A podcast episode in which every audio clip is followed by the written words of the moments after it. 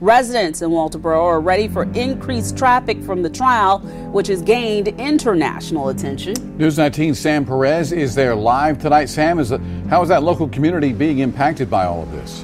It's expected to be a busy next few weeks as the Murdoch double murder trial gets underway here in Waltersboro. Residents tell me that they're off to a slow start since we're still in jury selection, but they have noticed an uptick in customers.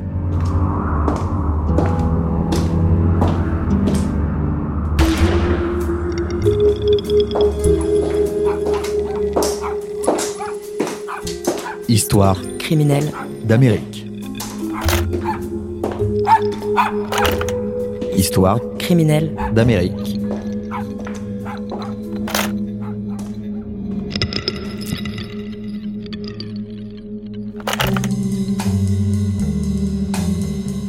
Donc là, Arthur, on vient d'entendre un extrait de reportage de la chaîne de télévision locale WLTX, où une journaliste raconte comment la ville de Walterboro s'est préparée à accueillir une armée de journalistes pour le procès d'Alec Murdoch. Tu t'es toi-même rendu sur place pour ce procès, qui a eu lieu de la fin janvier au début mars 2023. Comment est-ce que tu as préparé ce reportage? J'y étais un petit peu avant le début du procès et un petit peu après, puisque l'idée, et c'est le, le dernier volet qui vraiment nous intéressait avec cette histoire, c'était de raconter ce moment où une petite ville devient le centre de l'Amérique parce qu'il y a un fait divers qui est jugé en ville.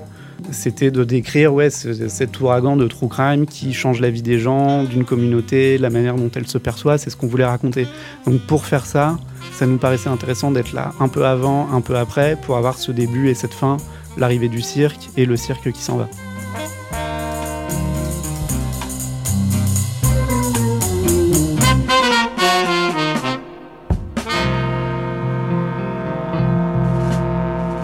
Alors dans ton livre, tu insistes beaucoup sur les à côté du procès, et notamment euh, les participants, j'allais dire les, entre guillemets les petites mains du procès, c'est-à-dire les, gens en tout cas qu'on ne voit pas forcément euh, à la barre ou dans les premiers rôles.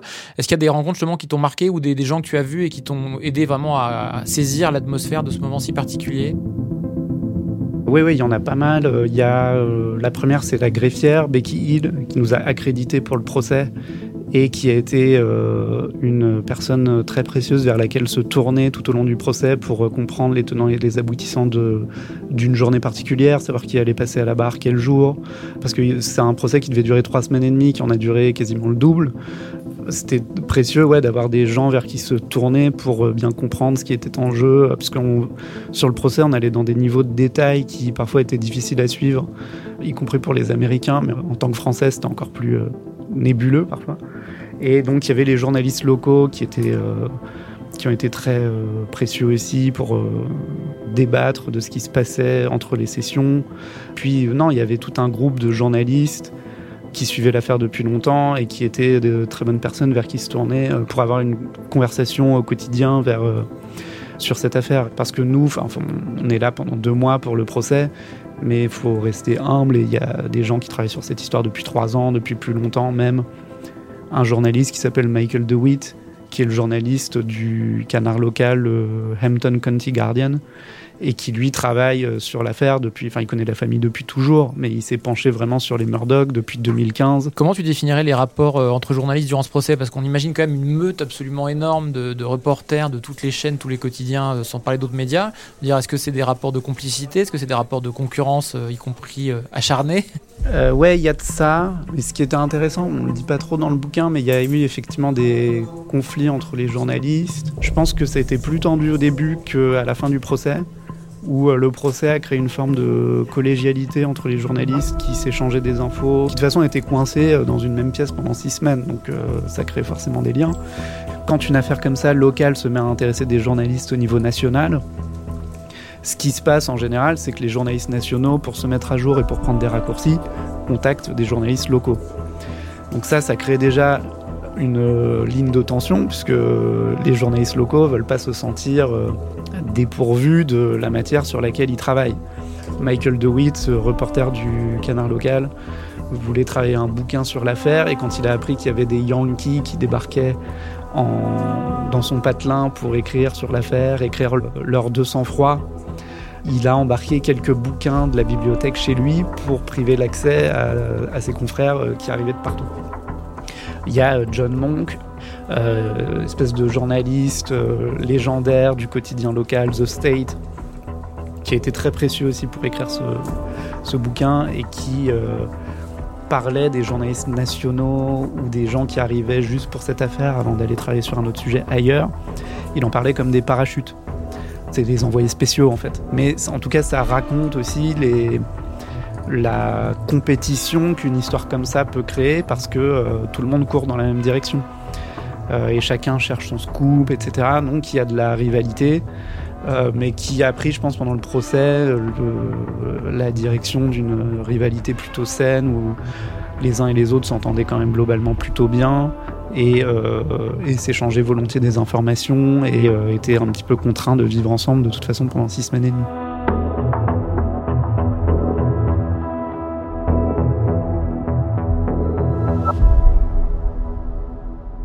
Toi, en tant que Français, comment tu étais perçu dans ce cirque médiatique? Est-ce que les gens étaient curieux de voir quelle image leur pays, voire leur région renvoyait euh, de Ouais, l'autre ouais, côté bah, de l'Atlantique? On fait aussi partie du cirque, on vient pour le décrire, mais en tant que Français, j'étais le seul étranger qui était là pour le procès.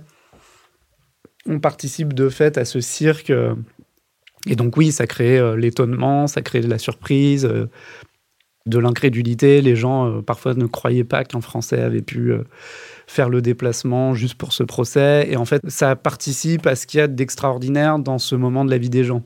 Donc ils sont curieux, ils sont enthousiastes, ils ont tous envie de t'inviter à dîner parce que ça arrive pas souvent qu'un Français soit en ville. Et oui, on participe dans, à ce cirque et à ce qu'il y a d'inédit dans ce moment de leur vie qui est euh, éphémère de toute façon puisque à la fin du procès c'est terminé, le cirque va ailleurs et euh, et il y a une gueule de bois qui s'installe euh, à l'issue du procès, je pense. Paul's brain has been blown out of his body. Maggie has been shot multiple times. It opened up a whole Pandora's box of questions. Folks are going to have their own opinion. Mine is not an opinion. I lived it. I was there. Là, on vient d'écouter un extrait de la bande-annonce de la deuxième saison du documentaire Netflix Le sang des Murdoch, scandale en Caroline du Sud, qui a été mise en ligne fin septembre 2023. Et ce qu'il faut savoir, c'est que la première saison, elle, avait été mise en ligne pendant le procès, en février 2023. Comment est-ce que tu as vécu cette collision entre le temps judiciaire et le temps médiatique? Ce qui est intéressant à raconter, c'est qu'effectivement, il y a une espèce d'accélération du temps médiatique où euh, ça se voit à la fois dans la presse, les documentaires HBO et Netflix qui sortent avant même le procès, euh, le podcast qui va feuilletonner toute l'histoire et qui va participer à l'engouement collectif autour de ce fait divers. Enfin, l'engouement, c'est peut-être pas le mot, mais la curiosité en tout cas collective pour ce fait divers. Et oui, c'est ce qu'on voulait raconter aussi, c'est que euh, ça va hyper vite et euh, effectivement le documentaire Netflix est sorti pendant le procès. Donc il y avait, euh, moi j'étais invité là-bas à une soirée intitulée Netflix and Kill, organisée par une employée du musée de Colton, du comté de Colton, et qui avait fait un chili con carne, des patates au four, et qui invitait plusieurs personnes à regarder le documentaire Netflix, dans lequel apparaissait un journaliste qui était invité à cette soirée aussi.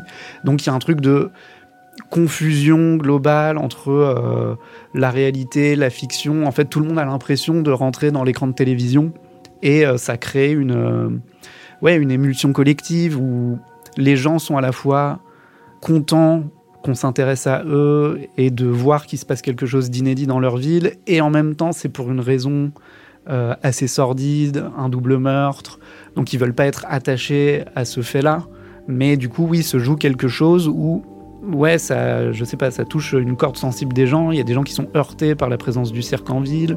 Euh, Il y a une dame que j'avais rencontrée qui connaissait très bien la famille, qui m'expliquait les larmes aux yeux que euh, eux n'avaient pas choisi le cirque, que le cirque euh, ils devaient le subir et que ça détruisait un petit peu euh, le sens de la communauté et la manière dont ils se percevaient eux-mêmes. Il y a une autre personne qui me disait euh, maintenant le monde entier les regarde comme une, une décharge et comme un truc de redneck et comme en fait ce qu'ils vivent pas au quotidien mais c'est le regard de l'extérieur porté sur cette affaire qui va colorer l'ensemble de la communauté d'un ouais de quelque chose de sordide et qui est peut-être de l'ordre de la malédiction d'un côté ils sont sur la carte d'un autre ils le sont pour des raisons euh, glauques donc euh, est-ce qu'il y a un tourisme qui va se développer autour de cette histoire? Est-ce que euh, voilà il y a des fans de true crime qui vont venir visiter la salle d'audience où le procès du siècle a eu lieu? Ça, il est encore trop tôt pour le dire, mais en tout cas, c'était intéressant d'être là au moment où une communauté est frappée par un événement comme celui-ci, et par le cirque du true crime, et par l'horreur et l'industrie de l'horreur, en fait.